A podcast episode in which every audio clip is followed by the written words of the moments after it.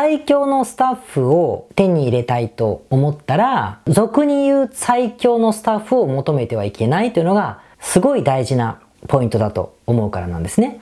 皆さんこんにちは。コンテンツラボの河野です。今日も僕のポッドキャストと YouTube ご覧いただきましてありがとうございます。さて今日が587回目の配信ということでございまして、また張り切ってお送りしたいと思います。今日はタイトルこうしていると思います。最強のスタッフとはってことですね。スタッフの話です。まあ、定期的にこういう話をするんですが、やっぱり経営がある程度こう伸びてきたりするとね、社長がやる仕事っていうのは減らすべきだし、あの、そうしないとですね、次に行けないので、人は使う必要がどうしても出てくるんです。でもう、この使い方が意外と何十人もスタッフがいなくてね、1人とか2人とか3人のタイミングでも、まあ、結構難しくてですね、なので、まあ、久々にこの話をしたいなと思っています。最強のスタッフって実は今日タイトルつけたのって、これ、まあなんだろう、実は嫌味っていうか、わざと最強っていうふうに言ったんですけども、なぜかというと、最強のスタッフを手に入れたいと思ったら、俗に言う最強のスタッフを求めてはいけないというのが、すごい大事なポイントだと思うからなんですね。僕多分こういう配信で結構言ってるんで、繰り返しになると思うんですが、聞いてください。で、じゃあ絶対に採用しない方がいい人っていうか、採用しちゃってるとしたら、やめてもらった方がいいと思う人はどういう人かというと、情熱がある人です。情熱がすごくある人とか、向上心がめちゃくちゃある人。向上心はみんなあるんだと思うけども、その業務において、あなたの会社において向上心をありありと見せてくる人だったりとか、情熱的にその事業に、えー、共感をしてくれてる人というのは、実は諸刃の剣なところがあって、うまくいかないことの方が多いです。なんでかというと、大きくなっている途中の会社だったらいいんですよ。大きくなっている途中で、ある程度オペレーションが自動化されていて、まあ、組織化されていて、そこに取るスタッフだったらまだわかるんですけども、皆さんとか僕らが採用するタイミングって何かやらなくちゃいけないパーツがあって、その仕事をしてもらう人を採用しません？この会社をより大きくするための人っていうのは採用しませんよね。そうしてくれたら楽だけど。ね、あの、何かの業務をしクライクライアントサポートをしてくれる人、受発注業務をする人、メールマガをなんか配信する人、えー、何でしょうか、えー、梱包する人かもしれないし、えー、何かのこう、受付をする人とかですね、えー、かもしれない。一時窓口の人かもしれない。けどこんな感じの人を雇うと思うんですよ。なんか翻訳する人かもしれないし、動画を編集する人かもしれませんけど。って感じで、こう、手が余るというか、こう、組織を運営する、事業を運営するために必要なパーツの作業をしてもらう人たちを雇っていくじゃないですか。ってことは、その雇った人がやる仕事は、作業なんですよね。作業。まあ、仕事って言っても、まあ作業じゃないですか。ここに、直接的には、スキルアップだったりとか、まあ、ビジネス人としての、まあ、向上とかをする余地なんかないんですよ。ないし、しかも、そのある種兵隊じゃないですか。その方々が、会社の経営をこうしたいって舵取りまで意見を言われちゃったら、もう収集つかないんですよね。収集つかない。で、しかも、えー、それに耳なんか傾けた日には、まとまんないですよ。それ二人なんかいてくださいよ。じゃあもうなんかこの子とこの子が言ってることが意見が違うから調整してみんなが納得する方法にしなければっつったらいつまで経っても何も決まらないしなんか社員、じゃあスタッフが外注二人しかいないのに千人ぐらいいる会社ぐらい決定力が弱いみたいになっちゃうんですよね。もうわけわかんなくなるわけでこういうリスクをすごく負うんですよ。で、さらに言うと、情熱的すぎる人とか、向上心がある人っていうのは、その向上した後のことだったり、情熱的なこのなんか素敵な仕事みたいなことが優先するから、その作業をするって認識がすっごい弱いんですよね。だから自分が納得するような作業工程じゃないと嫌だとか、自分が納得する、業務じゃないとやりたくないとかっていうふうになりがちなんです。ってことはその人を説得するとか、なだめすかすとか、嫌なことは抜いてあげるとかっていうふうに、まあ、気を使うっていうことにどうしてもなるんですよね。そうすると社長からすると、すっごい業務の効率が悪いですし、パーツが回っていかないわけですから、じゃあそれを補うまた別の人を入れたりとかっていうにわけわかんなくなっていくので、これはあんまりいいこと一個もなくて、じゃあそれを、えっ、ー、と、やらなくていい。無視して使ったらいいかっていうとそうでもなくて、意外とそう言うと言ったですぐやめるんですよ、その人って。あ、そんなつもりじゃありませんでしたみたいなことっていうのはよくあってですね、身に覚えないですか？あの、本当あるあるなんですけど、ってことがあるから、わかるんです気持ちは。情熱的な人だったりとか、いろんなことを提案してきたりとか、いろんなことを拒否したりとか、いろんなことを意見する人っていうのがいた方が気持ちは楽なんですけども、でもそれでね、うん、何でしょうか？例えば、経営がうまくいくような意見を持ってる人なんであれば、あなたの、僕らのそういうタスクの応募には募集してこないですよ。だって、どっかで話されてないはずだし、うん、自分で創業するでしょ。ってことを考えると、やはり本人の現時点でのスキルと、いろんな意味のスキルと、思い描いている望みっていうのはアンマッチだから、ただただ扱いづらいっていうことになりがちなんですね。だから、情熱的な人だったりとか、えー、向上心がある人、この会社のことを一緒に大きくしたいと思ってくる人というと表面的にはとても聞こえがいいし、それが最強のスタッフと呼ばれることがあるだろうと思いますが、それはもっとでかくなってからの話だと。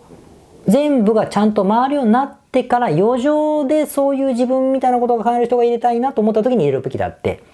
今じゃないよねって思うし、そのタスクに募集する人がそういうスキルがあるわけないじゃんっていうのは、ある種、傲慢ですけどね、えー、思っとかないと厳しいと思うから、これは結構大事だと思います。だからもし今から採用するときにも、そういう人は注意した方がいいし、僕だったら絶対採用しません、今だったら。えー、しませんし、えー、何でしょう。あの、なんだっけ。今、実際扱っっているスタッフの方でそういう人が一人でもいるんであれば、早めに対処した方がいいと思うんですよね。これがすごくあの、なんだろう。まあ、つまんない意見かもしれませんけど、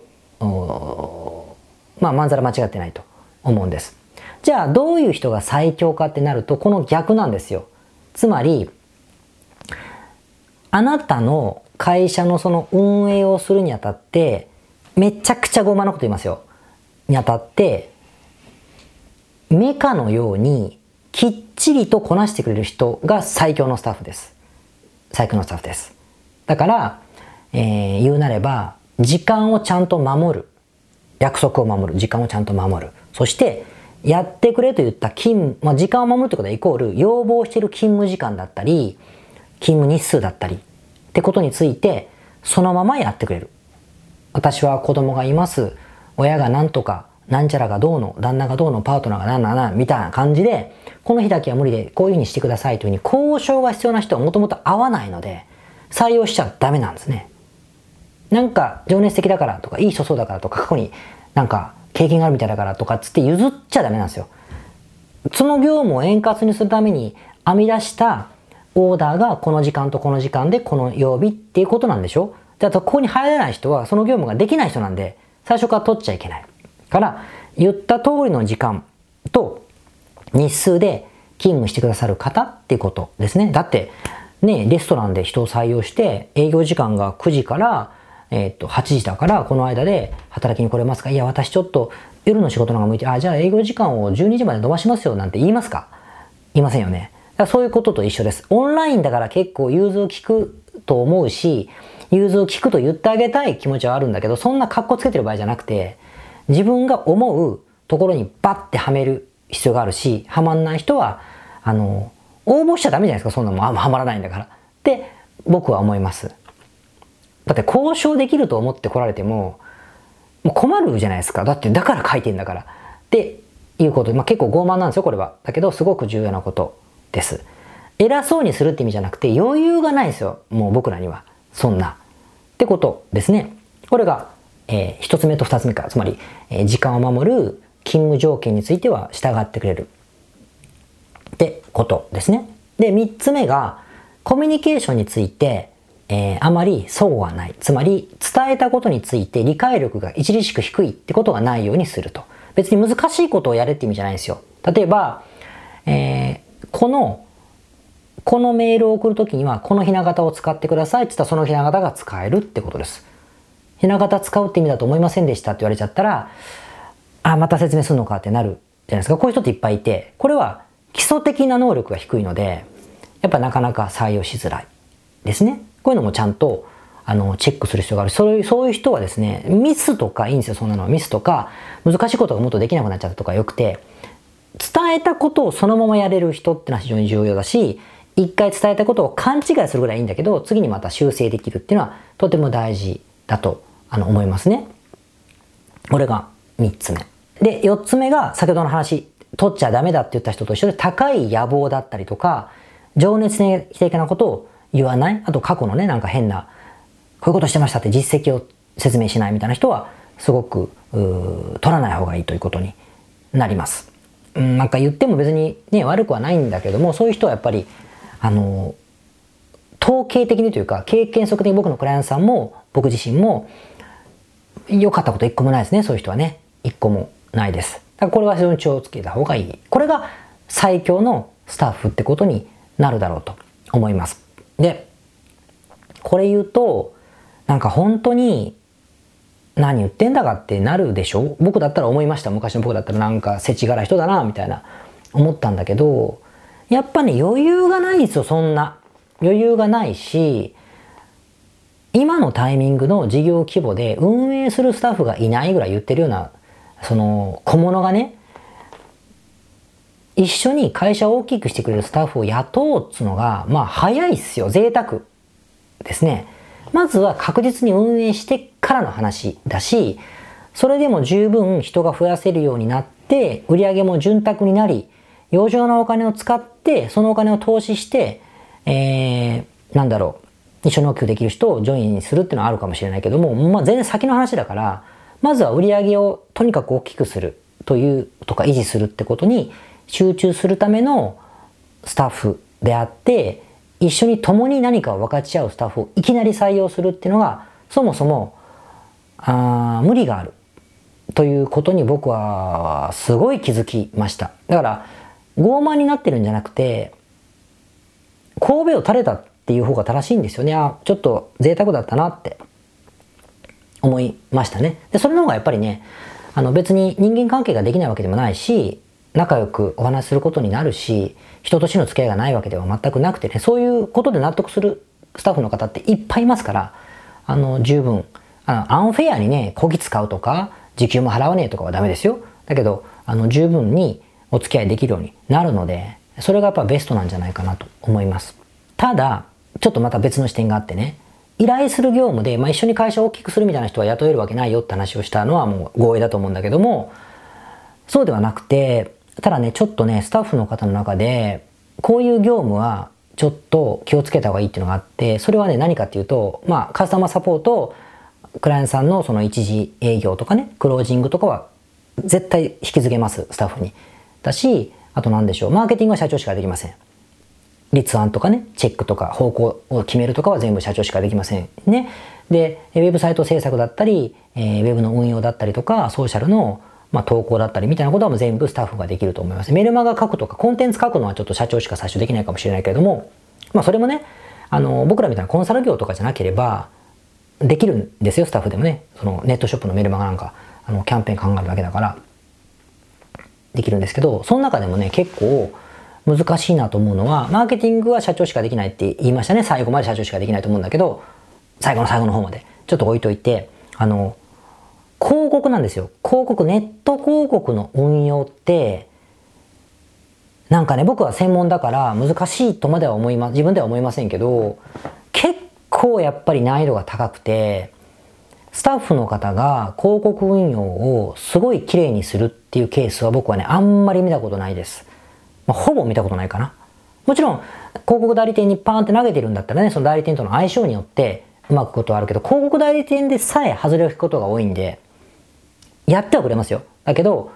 まあそのリズムが良くないっていうかね、えー、成果を出せというのはちょっと過酷です、広告なんて。やって、テストして、やって、テストしてってやっていくわけだから、いきなりパーンってやってめっちゃ売れるって意味じゃないんだけど、でもやっぱり広告代理店でさえ失敗するぐらいだから、スタッフがやるとなると、やっぱ難易度がめっちゃ高いんですよ。だから広告運用だけは、ちょっと特別なんだと思っててもいいと思う。つまり、なんかうまくいってる、まあ、要はパーツとして機能してくださってるスタッフの方に、ちょっと時間が余ってるから、広告運用もやってね、みたいな気軽な振り方をすると、なかなかね、できないと思います。まあ時間もないのもあるし、よくわかんないことだから、広告運用はやっぱ専属にした方がいいと思いますね。それかもう代理店にするか、あなたがもう諦めてやるか。ってにした方がいいし、逆に広告運用をきれいにやってくれるコミュニケーション豊かにね、あまあ週1回でもミーティングして、えー、あ、こう今こうなってるから、あ、そうなるほどそうなのじゃあこうしてとかいうふうに密にやられて報告とかね、レポートもしっかりできて、改善のアイデアもあるような、あ広告においてですよ、あるような運用がきっちりできる子っていうのは、すげえ貴重だと思います。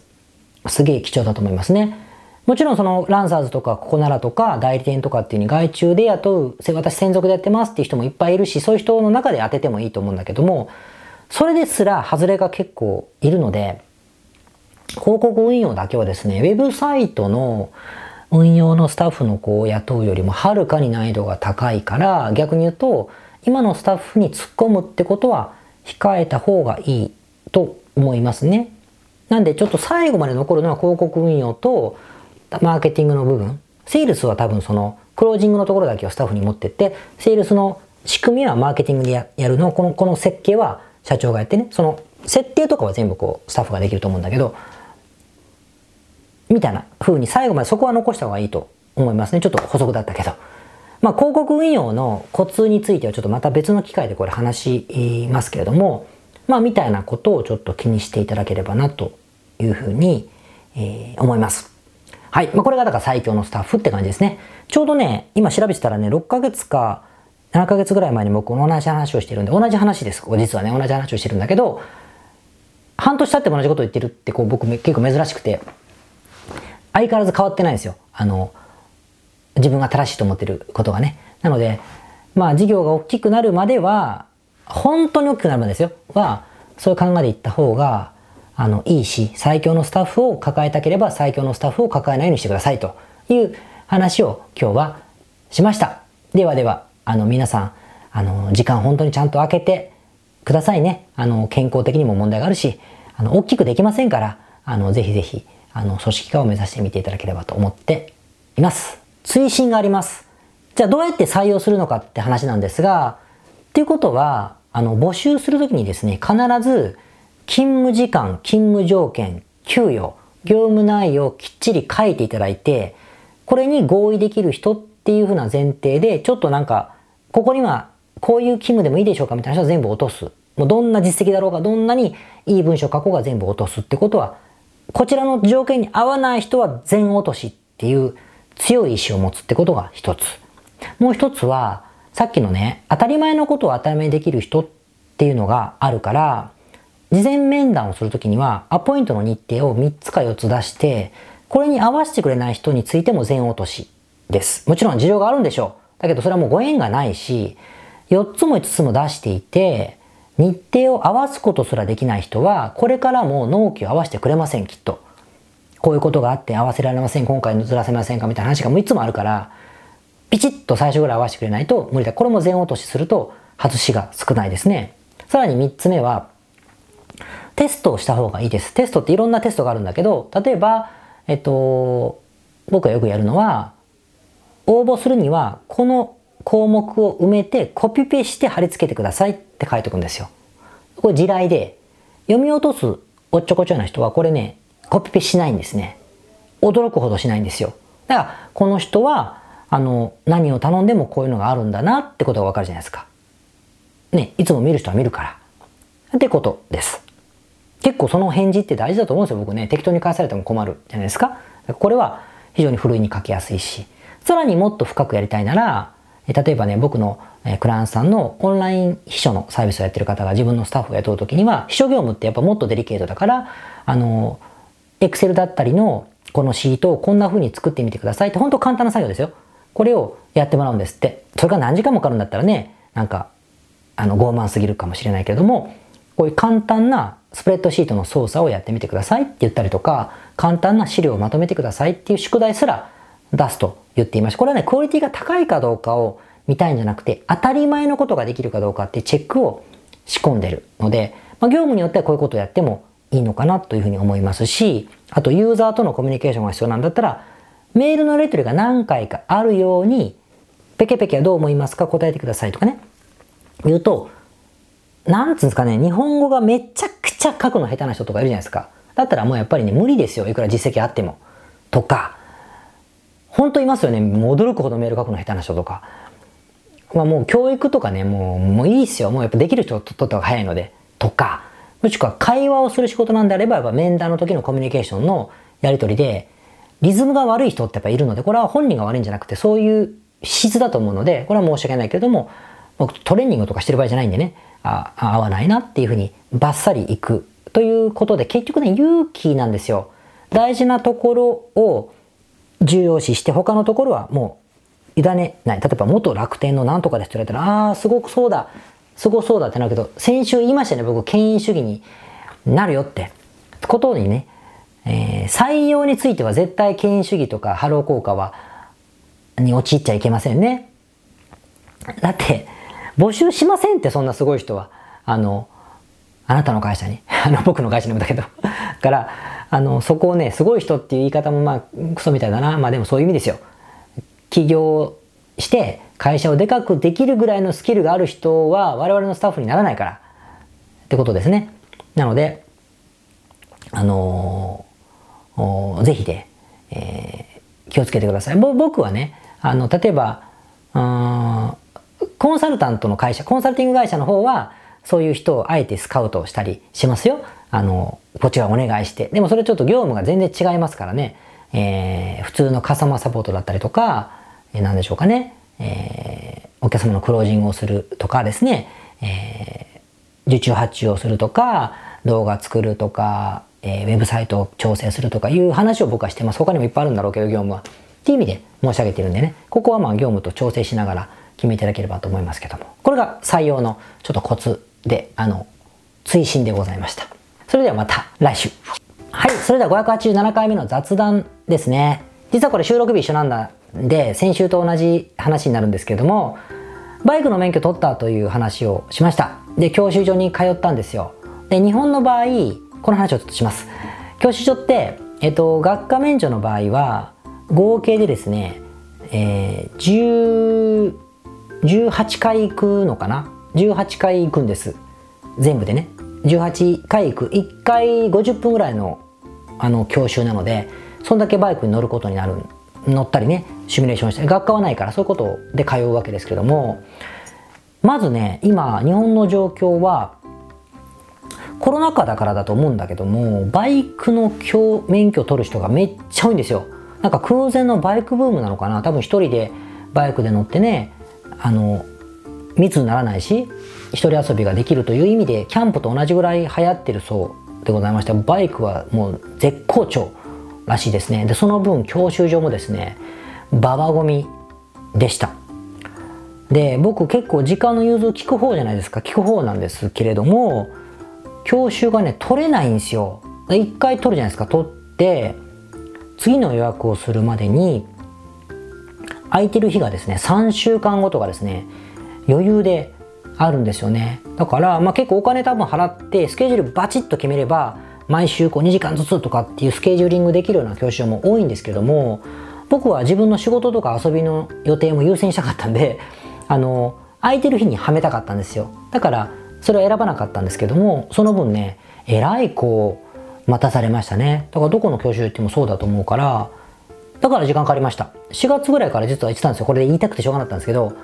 取ってからにしようと思ってたんで、あのー、3ヶ月ぐらい行ってましたよ。でしかもバイクって感覚が大事じゃないですか。だから3週間巻いたら忘れるっちゅうのと思いながらですねあのよくあの言ってましたけどね。それであの時間がまずかかったのと混んでたってことがありました。で若い子ばっかりって話をしましたけどあのー、おじさんとかですねお姉様方も結構いましてあ僕と同じ感じなんだなっていう人もいてなんかおじさんだけはこう「でも」っつってお互い頑張ってますねみたいな感じの話をたまにするんだけど意外とね同じ人とあの当たらないのがねあの残念でしたけどね。それでまあいろいろおじさんとかあの方もいたりとかあとね僕より全然僕も背が低いので足はちょっとギリギリ届くぐらいでねあの辛かったんですけどでも僕よりも背が低い人足が完全に届かないのでそういう人はねっぱ苦労なさってましたけどすごく小さな女性があの教習所で上手に乗ってるのとか見るとあすごいなと思ってあの見てましたよ。でも意外とね年取ったらダメかなと思ったけど意外とあの操縦というのがね運転自体はまあまあ大丈夫だったんですけど教習所ってねあのルールがすげえ多くてなんか大変なんですよなんか例えばこう出発する時にこう右と左ちゃんと見るとかも当たり前だしなんか一本橋とかも何秒以上かけてゆっくり行かなくちゃいけないとかですね。あとクランクでこうなんか行ったりとか急制度といってある一定期間で40キロ以上の速度を出さなくちゃいけなくて出してなおかつ40キロのまんま停止線を越えたらすぐブレーキかけてなんか9メートルぐらいかなぐらいで止まらないといけないっていう競技がある急ブレーキじゃないんだけどこの40キロにずっと維持しといて超えたらブレーキって考えることが多すぎて結構難しかったりねあのー、してましたね。僕はだから旧制度とえっ、ー、となんだっけ一本橋がね結構ねゆっくり行こうとしすぎると落ちるんですよ。だからこれは結構、まあ、緊張してですね、えー、できないことが最後の初頃あってねあの焦りましたけどそれ以外はまあまあ楽しかったんですけどもこれまたね卒検がまた緊張するんですよ。一人ずつ先生が後ろからついてくるんだけど乗るところから始めてまあ先生がついてきてこう課題をやっていくんですね。その一本橋通ったり急制度したり S 字行ったりとか信号曲がったりとかってコースが決まってて全部やるんですけどもこれね普段の練習でこう18回やってるわけじゃないですか。だからできるんですよ。できるんだけどなんかね失敗したらどうしようっていう緊張感で僕ねこの30年ぐらいで一番緊張しました。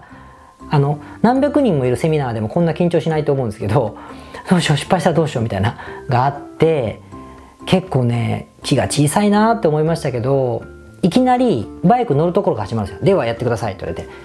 バイク乗るところから始める時にもいきなりスタンドをこうパーンって普通サイドスタンドがねこれをパーンって払ってからバイク立てて乗ってミラー合わせてエンジンかけてってやるんですけどもういきなり乗った時にもうサイドスタンド上げるの忘れちゃって普段絶対しないですよそのこと。でうわーっと思ってまた気が動転してうわーバクバクバクバクなって。でもうそのまんままたやり直したからもうドキドキドキドキして。で車バイク運転し始めてもなんかねもう気がどっか行ってんですよ。もうもう緊張しちゃって。でだから最初の坂道発進とかもこんなんブレーキ踏みながらあの半半クラウンっつってやればふわっと出るんですけどふかしてね。これがね下がったんですよふーんって。つまり一回も失敗したことがないのにその日はですね僕失敗したんです。で坂道発進はちょっと降りても減点がちょっとされるだけだからもちろんあのこれで不合格じゃないんだけどこれでまた緊張がもうマックスでもう気が動転しちゃってあとはね実は覚えてないですあんまり。何をしたかなんかなんとなく過ぎちゃってなんとなく行ってああ終わったって感じで一本橋も最後これ落ちたら不合格なんです。でも時間がたくさんかけない早く行っちゃった分には減点だから合格するんですけどこれもね落ちたらやばい落ちたらやばいと思ったけどそこだけ覚えてますけどね。でもねなんかわけわかんないまま終わってなんとか合格したのでこのね緊張感も当日は嫌でしたけど今思えばなかなかないですよおじさんになってからは。なのでそういう意味でもねいい経験をしたなとあの思いました。まとまってないな。ということで僕の教習所話を興奮して喋ってるんですけど誰にも言えないから。まあ一応それで終わったって感じですね。結構僕にとっては未知の体験がいっぱいあってですね面白かったっていう話でした。ということでまたもう一回ぐらい教授の話をするかもしれませんけど結構嫌な教官もいたりしてねあの面白かったですよ。あの1人だけいたんですけど僕は嫌な人がその人ね23回当たったんですがものすごい闇でねおじさんだからっつっていじめるんですよ。俺はねもう文句言ってやりたいんですけど、まあ、ちょっとそれはまたの機会につまり若い教官に自分が不得意なバイクのことで嫌味やるってムカつきません？わかんねえから来てんだよと思うじゃないですか。でもそういう人もまあいてですね。なかなかこれも経験ないことだなと思ってあの楽しんでいました。それではまた ちょっと長くなったんでこれで終わりたいと思います。それではまた次回。皆さんこんにちは。コンテンツラボの河野と申します。この YouTube チャンネルをご覧いただきましてありがとうございます。え普段は在住の起業家の皆さんにインターネットを使ったビジネスのサポートをさせていただいております。これまで、え約3000人の方々のビジネスのサポートを行い、すべてのクライアントさんの売上総額は300億を超えているぐらいだと思います。えこのチャンネルではそんな経験をもとにインターネットビジネスもしくはインターネットを使った起業について、え詳しく役に立つ情報をお送りするように心がけております。海外においての事例もとても豊富に含んでいますので、日本の方にも適用できることがとっても多いと思っております。ぜひチャンネル登録をして配信をご覧になってみてください。ポッドキャストをお聞きの皆様、こんにちは。コンテンツラボの山口よしこと申します。普段はサンフランシスコに住んでおりまして、日々現地からコンテンツラボのお仕事を行っています。いつもご視聴ありがとうございます。いつも聞いてくださっている海外在住の方日本在住の方起業して制約のない自由なライフスタイルを実現したいと思っていませんか？今日はそんな皆様にですねお知らせとお願いがありましてこんな風に最後にお邪魔させていただいていますそのお願いというのはですねコンテンツラボのコンサルティングサービスについて知っていただくということです。で、あのー、番組の中でも河野が時々メンバーさんと呼ばせていただいていることがありますのでご存知の方も多いと思います。起業前の方にはビジネスプランを一緒に考えることから始め起業後の方には集客組織化異業種展開だったりはたまたお金の残し方とかそして望むライフスタイルの実現というところまでですね。メールやオンライン通話でのコンサルティングのほかに学べる仕組みとしてあの定期的に私たちの方からコンサルティングを受けていただいているメンバーさん用に教材をあのお配りしたりですね。あと世界各地にお住まいの起業してビジネスの広がりを目指す日本人の方同士とつながれる仕組みを取り入れたりといったコンサルティングやコミュニティ参加が全て入ったサービスになっております。私たちのクライアントさんは7割が海外在住者在住者さんでですね。3割が日本にお住まいの方です。これから起業したい方、すでに起業している方、あとはあの起業して少し時間が経ってもうあの成長期に入られている方皆さんそれぞれあのビジネスのステージはそれぞれですけれどもとても刺激的にご一緒させていただいています。でよく聞かれるのですけれども海外在住ということにかかわらずですね私どもでは日本にお住まいでビジネスを展開している方とかあの起業計画されている方にもお使いいただけるコンサルティングサービスとなっていますのでご安心ください。起業前起業後日本海外とか関わらずプロフェッショナルな支援やコミュニティ参加でもっともっと成長したいとお考えの方におすすめのコンサルティングサービスとなっております。であの知っていただくことがお願いだったのですけれどもここからは皆さんにあのまた別のお知らせになりますが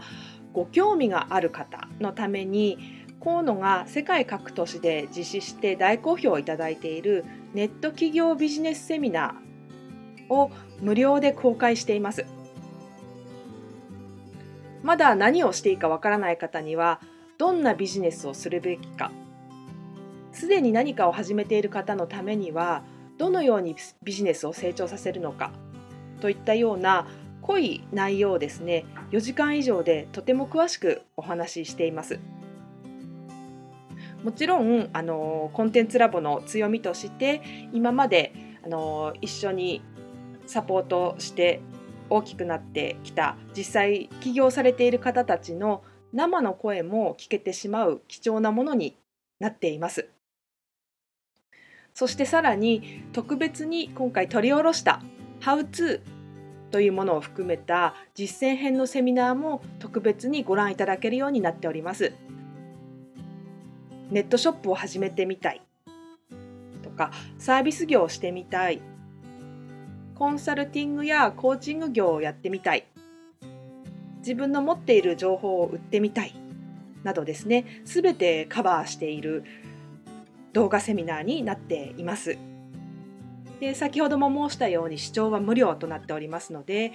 今すぐこのメールの中にある概要のリンクをクリックいただくかコンテンツラボという名前で検索して動画を請求してご覧になってください。